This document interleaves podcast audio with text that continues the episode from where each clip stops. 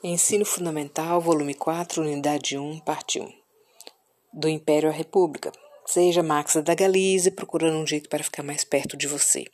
Este material tem como proposta expor as ideias e assuntos contidos no livro de história, para atender às necessidades de nossos estudantes. Será uma revisão no final de seus estudos. Indicaremos vídeos para promover um aprofundamento em alguns temas e conceitos. Página 9. Da Colônia à Independência. Estudaremos as relações entre as grandes navegações europeias e a colonização da América dentro do contexto de transição do feudalismo para o capitalismo que ocorria na Europa. Analisaremos a emancipação do Brasil dentro do processo de guerras de independência na América Latina e dentro do contexto de consolidação do capitalismo do século XVIII. As grandes navegações e a colonização do novo continente. O que você já sabe? No período de transição do feudalismo para o sistema capitalista na Europa, as sociedades se organizam agora em volta da propriedade privada e do lucro de vendas das mercadorias. Para ampliar seus negócios, as nações buscam novas rotas para expandir seu mercado produtor e alcançar consumidores para esse mercado. Daí a conquista portuguesa sobre o território que será futuramente o Brasil e sua posterior colonização. Você sabe algo sobre o descobrimento, entre aspas, do Brasil? Que histórias você já ouviu falar sobre esse fato histórico? A palavra, entre aspas, descobrimento é, na verdade, que os europeus, quando aqui chegaram, encontraram milhões de indígenas que viviam aqui há muito tempo. Sendo assim, as terras brasileiras foram conquistadas a ferro e a fogo pelos portugueses e não descobertas por acaso. Tanto é que o tratado que dividiu as terras da América entre, é, entre Portugal e Espanha foi um tratado feito em 1494. Eles já sabiam das terras aqui existentes. Página 10. As grandes navegações e a busca de especiarias.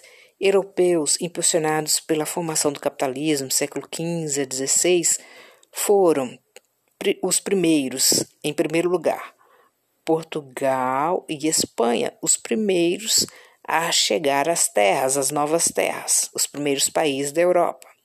E eles buscavam esse, essa expansão, esse crescimento de suas atividades comerciais. O que eles realmente pretendiam com esse crescimento, com essa descoberta?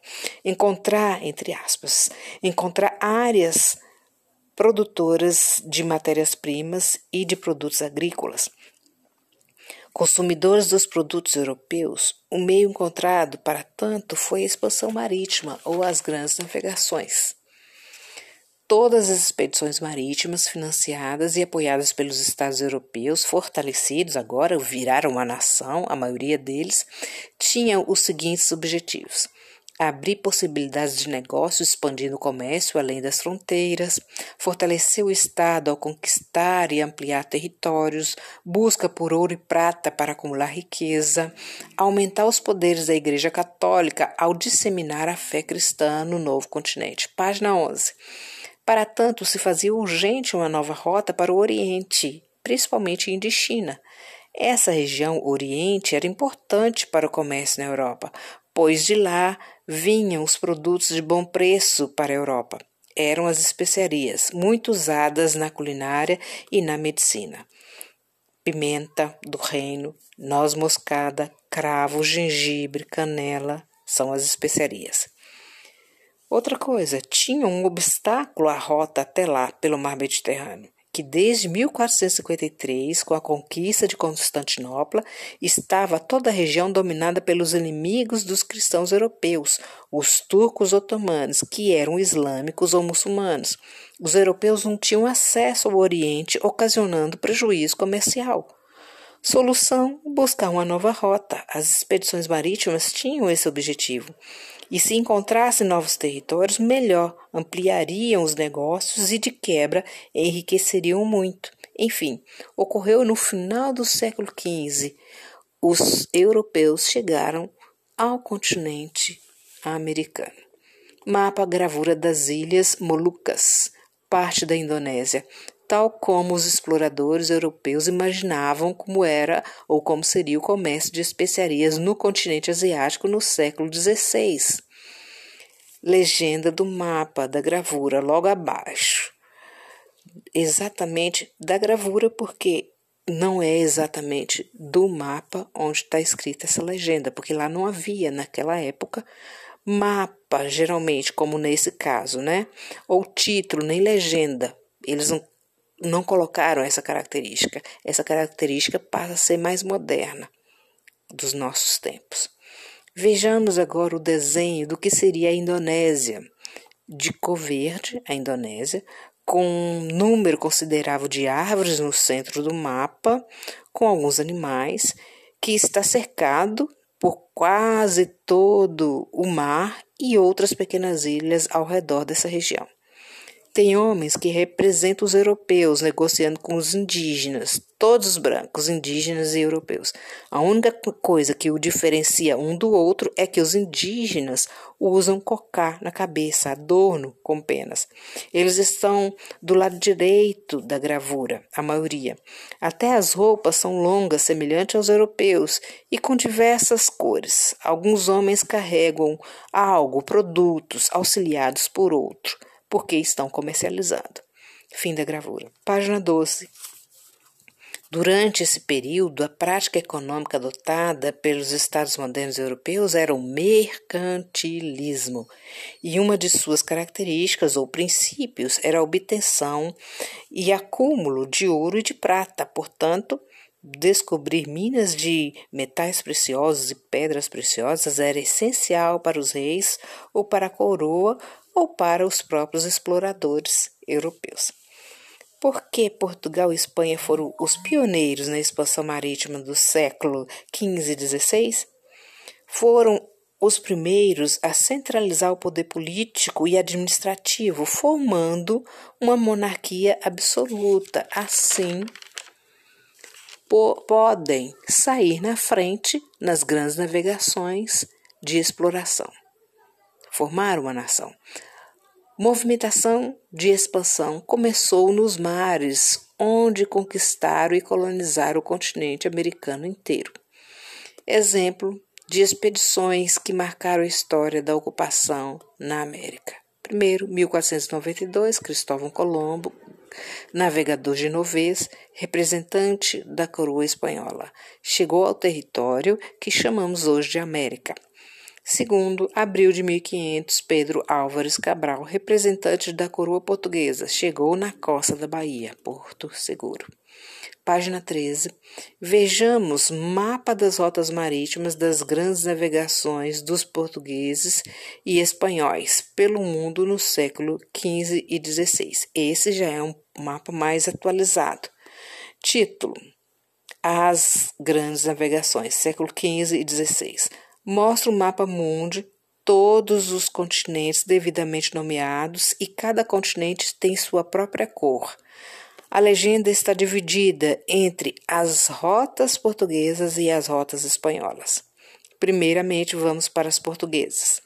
As rotas dos navegadores portugueses. Uma linha vermelha marca as viagens dos portugueses. Primeiras viagens no mapa sai de Portugal vai até a Celta, 1415, retorna para Portugal. Depois vai para Guiné, 1434, 1462, volta, retorna para Portugal. Vai para o Congo, 1482, 1485. Depois é, do Cabo da Boa Esperança, 1488, ou próximo ao Cabo. Essa viagem feita por Bartolomeu Dias viviam contornando as rotas, as costas da África do lado ocidental, nunca chegando realmente a atravessar o lado oriental. Só mais tarde que isso ocorrerá. Segunda linha, laranja, sai da Europa, Portugal, contornando o Cabo da Boa Esperança. Aqui ele realmente chega do lado oriental, ou seja, às Índias que vai ser feita essa rota, esse contorno pelo navegador Vasco da Gama. Tudo isso eles fazendo nas costas, né, no litoral da África, nunca adentrando demais no continente africano. Terceira linha, amarela, sai da Europa, Portugal vai para o oeste, chega em Porto Seguro, hoje Bahia, na América do Sul, em 1500. Depois vai rumo ao leste, rumo à África, contorna o Cabo da Boa Esperança. Chega também à Índia. Navegador Pedro Álvares Cabral, que faz essa viagem. Quarta linha marrom, uma viagem até o Japão, Cipango, 1542. Linha verde, rotas das navegações espanholas. Teoria de Cristóvão Colombo de achar nova rota para as Índias pelo oeste, contornando o globo para chegar até as Índias e descobrir acabou descobrindo o continente americano em 1492. Segunda linha azul, Fernão de Magalhães, 1519-1521 e Sebastião Elcano, 1522. Primeira viagem de circunnavegação, de contorno do globo.